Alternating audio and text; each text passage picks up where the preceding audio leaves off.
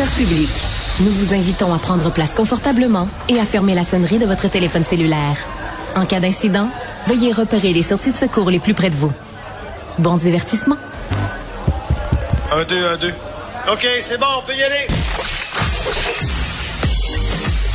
Sophie Durocher. Elle met en scène les arts, la culture et la société pour vous offrir la meilleure représentation radio. Sophie Durocher. Tout un spectacle radiophonique. Bonjour tout le monde, j'espère que vous allez bien. Merci d'avoir choisi Cube Radio aujourd'hui. Et justement, ma première invitée, c'est quelqu'un que vous connaissez bien à Cube Radio, puisqu'elle est chroniqueuse tous les jours avec notre collègue Mario Dumont. Isabelle Maréchal, bonjour. Merci Sophie de m'inviter. Ben, ça fait drôle. Ça fait vraiment drôle d'être comme ça à côté euh, l'une de l'autre dans des sièges complètement différents. C'est que tu es productrice et euh, scénariste et animatrice d'un documentaire vraiment important sur la classe moyenne qui va être diffusé ce soir à Télé-Québec. Et notre collègue Tristan a eu une idée d'intro musicale. Alors, juste pour toi, Isabelle, On y va. les Cowboys fringants. Ah oui. Je suis un bon contribuable, donne la moitié de ma paye. Bon, toi est bon, pourquoi je suis pas capable de gagner mes pièces au soleil? Moi, je porte mon paye à bout de bras, tout ça pour des mauvais services. Pis c'est chez nous qui pète le toc, on a plus d'argent dans le calice. J'ai pris un gosse pas d'oxygène, je suis dans la classe moyenne. Cet Oui, extrait-là, merci Tristan, c'est Tristan qui a eu cette idée-là. Et en quelques mots, les Cowboys résument ton documentaire. Oui, ah, Comment si, ça oui. se fait que quand on fait partie de la classe moyenne, qu'on n'arrive pas à la fin du mois, alors que normalement la classe moyenne devrait bien s'en sortir. Ben c'est vraiment mon postulat de départ. C'est la question euh, initiale qui fait que j'avais envie d'aller voir des gens ordinaires de la classe moyenne, pas des cas uniques, pas des ah oui mais eux c'est exceptionnel. Non, vraiment du monde ordinaire, des gens qui d'ailleurs, j'en profite pour le dire, je trouve que n'ont pas assez leur place à la télévision ou dans nos médias. Je trouve qu'on est on est souvent on se lance sur des, des situations exceptionnelles, mais la, la classe moyenne, les gens ordinaires, en tout cas s'ils ont eu la parole à un certain moment donné, je trouve qu'ils l'ont moins aujourd'hui. Et, et, et c'est une classe, on dit une, mais je devrais me corriger puis dire des parce que dans le documentaire, ce que j'ai appris entre autres, c'est qu'on pouvait pas dire la classe moyenne. C'est vraiment un groupe qui est tout sauf homogène. Il y a au moins trois sous-classes à cette grande classe moyenne qui comprend la moitié du Québec. C'est beaucoup de monde. Euh, C'est pour ça que je l'appelle la majorité silencieuse parce que c'est des gens qui sont tellement occupés à travailler, à faire d'autres choses que se préoccuper Oui. des enjeux. c'est nous, eux c'est qui vont notre sur les travail. médias sociaux, puis c'est pas eux Non. qui manifestent. Non, ils eux, travaillent, ils se lèvent tôt le matin, de leurs enfants. ils amènent leurs enfants en garderie, ils vont travailler, Ouais. ils pensent au lunch du lendemain, ils vont faire l'épicerie vite.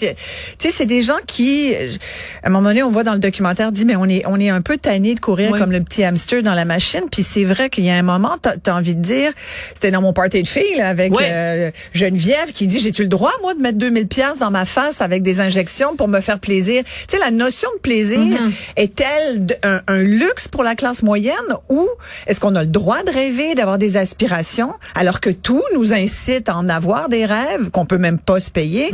Sais, alors c'est toutes ces questions-là. Puis je voulais faire une espèce de euh, de, de tour du Québec et, et Oui, d'aller voir des gens un peu partout. Oui, c'est ça qui est intéressant, c'est que tu as des gens euh, très urbains, Oui. tu as des gens qui ont fait le choix d'aller à la campagne, tu as des gens qui ont pas fait le choix, c'est la situation qui les a forcés Ouais. à déménager parce qu'ils avaient juste pas les moyens de vivre euh, de vivre en ville. Ouais. Mais ce que je trouve intéressant, c'est que euh, dans tes les gens qui sont très différents, il y en a en effet à qui on pourrait reprocher pas, pas une question de jugement, mais à qui on pourrait dire, ben, vous avez de la difficulté à arriver à la fin du mois, mais regardez, c'est quoi vos postes de dépenses. Puis il y en a d'autres, non, ils arrivent pas à la fin du mois et ils ont fait tous les efforts possibles. Et ça, j'avoue que je respecte ça dans ton documentaire, qu'on voit tout ça, toute cette diversité-là, parce que les Québécois sont pas tous sur le même modèle. Non, non, pas du tout. Et ils ont tous des situations différentes. C'est pour ça que dans mon documentaire, tu as peut-être remarqué, il n'y a pas énormément de chiffres parce que je trouve que ça perd les gens. Puis il y a tellement, tu sais, on calcule souvent la classe moyenne selon le revenu, Ouais. mais c'est pas une erreur, c'est un facteur. Mais il y a tellement d'autres facteurs parce que il- ta situation est personnelle à toi. Tu Ah oui. Si tu as des enfants malades, ben c'est des coûts supplémentaires. Si tu t'occupes de tes parents vieillissants, que tu es aidant naturel, que tu prends une journée, t'es obligé de prendre une journée de congé par semaine Mm. pour t'occuper de ou, ou, ou d'aller à l'hôpital ou au CHSLD ou, ou peu importe ta situation, mais il y a tout le- les gens vivent pas la même chose. Mm. Donc forcément, tout a un impact sur ton revenu ou c'est ce qui te reste dans ta poche. Oui. Et et- et il y a aussi ce qu'on voit, c'est ce que les, les Américains ont appelle le working poor, c'est-à-dire le, le, le pauvre travailleur qui est pas pauvre, qui devrait arriver parce qu'il fait partie de la classe moyenne, Ouais. mais qui est rendu obligé d'aller demander de l'aide alimentaire d'urgence. Les banques alimentaires, Ouais. ça c'est absolument fascinant dans ton documentaire. Euh, des gens qui sont obligés même des- dans certains cas de prendre un deuxième emploi Ouais. parce qu'ils ont trop peur de ce qui pourrait arriver s'ils perdaient leur premier. Ou parce qu'ils n'ont pas le choix. Ou même des gens dans ton documentaire qui disent, ben nous ça va bien, on a une maison et tout ça, blablabla, on mange trois fois par jour, mais il faudrait pas que l'auto lâche. Non. parce Exact. que si- il Ouais. suffit que l'auto lâche, puis là donc ils sont à un chèque de paye, Ouais. deux chèques de paye de pas la faillite, mais euh, vraiment un gros dans problème. trouble. On va écouter un extrait de la bande-annonce, puis on va continuer à parler de ce documentaire sur la classe moyenne diffusé donc à Télé-Québec. Quand la nuit s'en vient. on se croit à l'abri des grands bouleversements sociaux qui enflamment la planète. J'ai eu envie d'aller à la rencontre de notre classe moyenne à nous. Est-ce que ça vous inquiète pour vos enfants? Moi, je suis très inquiète. J'ai vraiment peur de tout ce qui s'en vient pour eux. Est-ce que je veux continuer d'être le petit hamster qui, qui est comme ça, là? C'est ma maison ici, là, comme ça. Ça, c'est à peu près une demi-fenêtre.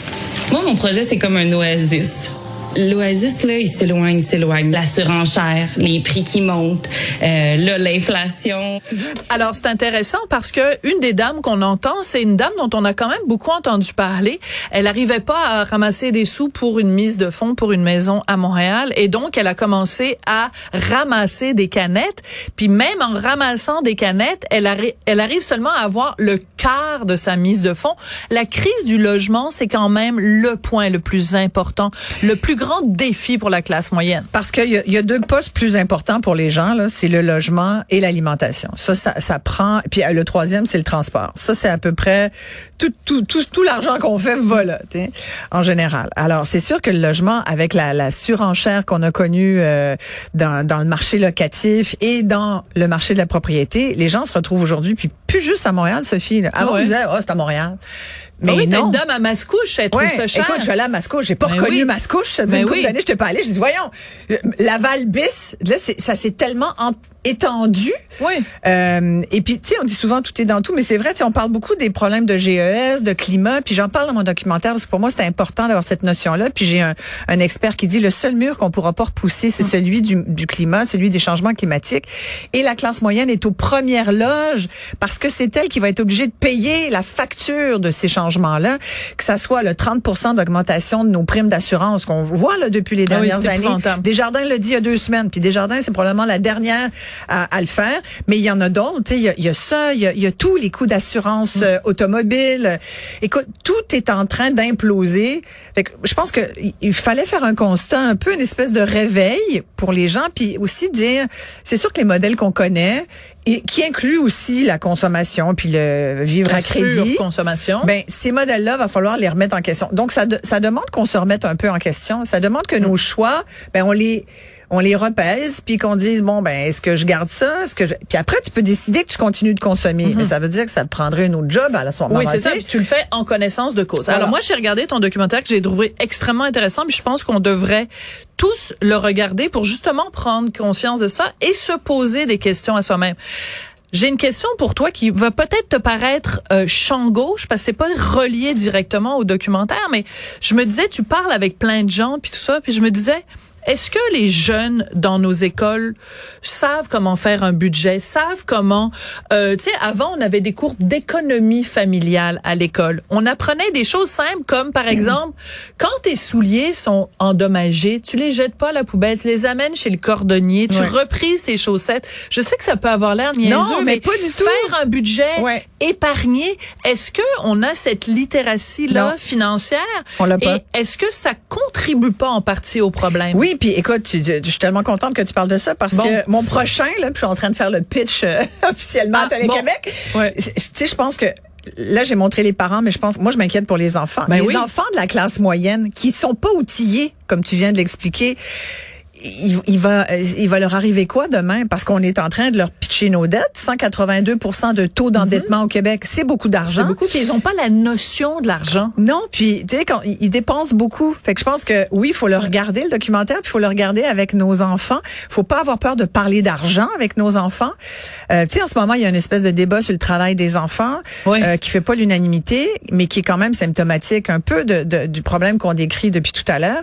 Il y a des, moi j'ai rencontré des gens qui m'ont dit, euh, des immigrants, mais pas que, qui m'ont dit, ben moi, mon enfant, il a 14, puis il nous aide. Il nous aide financièrement parce que sinon, ben, On n'arriverait arriverait pas. pas. Ouais. Alors c'est, tu sais, la- les, sous, surtout les, fa- est grave. les familles monoparentales, ils n'ont pas Ouais, le ouais. choix là. Ils n'ont pas Ouais. le choix. Moi, ça m'a frappé à quel point le Québec est monoparental. À Ah, quel ouais. point les gens, puis c'est sûr que t'es monoparental, c'est plus difficile. Ben c'est souvent des femmes. Il y a C'est des sûr. gars aussi, mais les gars, on dirait qu'ils y arrivent plus. Les femmes sont vraiment plus appauvries au moment de Mm. la séparation. Surtout que euh, littératie financière pour les jeunes, mais littératie financière pour, pour les femmes. Je vais en, en parler demain. Je reçois une dame qui a écrit Madame investit, là Ouais, où elle, elle investit. investit, ouais. Voilà. Euh, on est riche en pauvre, on est pauvre en riche Mm. au Québec, euh, et la, la classe moyenne est située quelque part entre les deux, pas vraiment riche, pas vraiment pauvre, pas totalement. Euh, Qu'est-ce que tu souhaiterais voir? Mettons, tu dis tout à l'heure, ce serait important que les gens regardent le documentaire, ce serait important qu'ils le regardent avec leurs enfants. Ouais. Et après quoi? Qu'on Mais fasse que- quoi? Ben, je je pense qu'on en est rendu à un point où oui, il faut quand même le constat, c'est aussi on a une responsabilité euh, personnelle par rapport à nos dépenses, mais je pense que comme membre de la société, on en a une aussi pour réfléchir à, euh, à ce qui s'en vient. Qu'est-ce qu'on veut pour l'avenir? Il y, y a Christian Dubé là, qui est supposé nous présenter un plan. Il a dit, entre guillemets, qu'il allait shaker tout le monde, que les colonnes du temple allaient être ébranlées, parce que il dit, ça prend, il faut complètement revoir le modèle de la santé. Il a raison. Il a raison, puis c'est malheureusement dommage que ça arrive en 23. Ça fait 10 ans, 15 ans qu'on aurait dû arriver à cette conclusion-là.